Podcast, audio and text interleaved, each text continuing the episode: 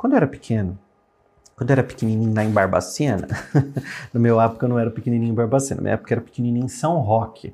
Eu sou de São Roque, né, interior de São Paulo. E aí, é, eu sempre ouvia assim, menino, cala a boca, vamos calar a boca porque você fala demais. Você fala muito, fala muito, fala, fala menos. Você fala muito. Gente, se eu tivesse ouvido as pessoas que mandaram eu calar a boca, eu ganho a vida falando. Eu ganhei a vida dando aula como professor em colégio, em faculdade, como terapeuta, depois falando, sempre falando, dando palestra, sempre falando. Se eu tivesse ouvido as pessoas que eu falava demais e calasse a minha boca, eu tinha perdido um talento. O que, que mandaram você calar a boca e você ouviu? Porque não tem importância nenhuma mandarem você calar a boca. A importância é você ouvir e calar a boca, calar o seu talento, calar o seu dom. Dom do grego significa presente, presente de Deus. Então, se mandaram você calar a boca, abafar o teu talento e você ouviu, o erro está em você, não está em quem mandou você calar a boca. Então, pega esse download, gente, pega essa sacada.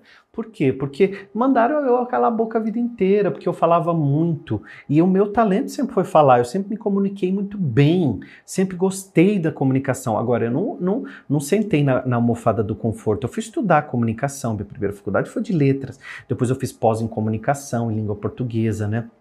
Então, eu fui melhorar a minha comunicação. Quando eu fui fazer rádio, eu fui estudar para falar melhor no microfone. Então, eu sempre fui, fui, fui procurando melhorar, procurando afiar o meu machado. Vocês conhecem essa história do afiar o machado?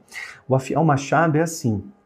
É, existia numa cidade ainda antiga, lá nos Alpes suíços, um, uma, uma, uma competição que as pessoas elas é, naquela época podia, né, que aquelas árvores lá para de reflorestamento e tal, era eles eles tinham uma competição quem derrubava mais árvores em menos tempo. Então existia um cara que era o mestre de todos e, e, ele é o que todos os anos ganhava competição, ganhava um prêmio muito legal, porque ele derrubava as árvores com seu machado muito rapidamente. E aí um menino lá, um jovem da cidade, foi até ele e falou assim: Olha, eu quero que você me ensine tudo que você sabe, porque eu quero competir no próximo ano e eu quero ser o melhor. Ele foi lá e ensinou tudo para o menino, ensinou a cortar a árvore e tal, e derrubar a árvore, pá, pá, pá. E aí chegou o dia da competição, o rapaz foi lá se inscreveu e o mestre também se inscreveu. Os dois se inscreveram para a competição. Chegou o dia da competição. Chegou o dia da competição e e eles começaram a derrubar a árvore. Pá, pá, pá, o, o, rapaz mais jovem, pá, pá, pá, pá, pá, derrubando a árvore, pá, pá, pá, batendo o machado dele. E quando ele olhava para trás, o mestre estava um pouco mais atrás e ele estava sentado. E aí o rapaz disse assim: Ah, com certeza eu vou ganhar, vou ganhar muito. Por quê? Porque ele está sentado enquanto eu estou cortando as árvores. E quando chegou no final da competição e foram contar as árvores, o mestre ganhou, ele derrubou mais árvores naquele tempo.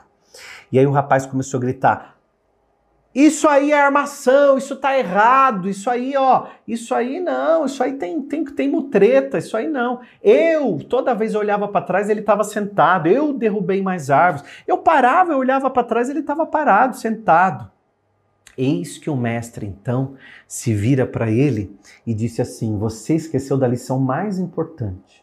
Todas as vezes que eu estava sentado, eu estava afiando o meu machado.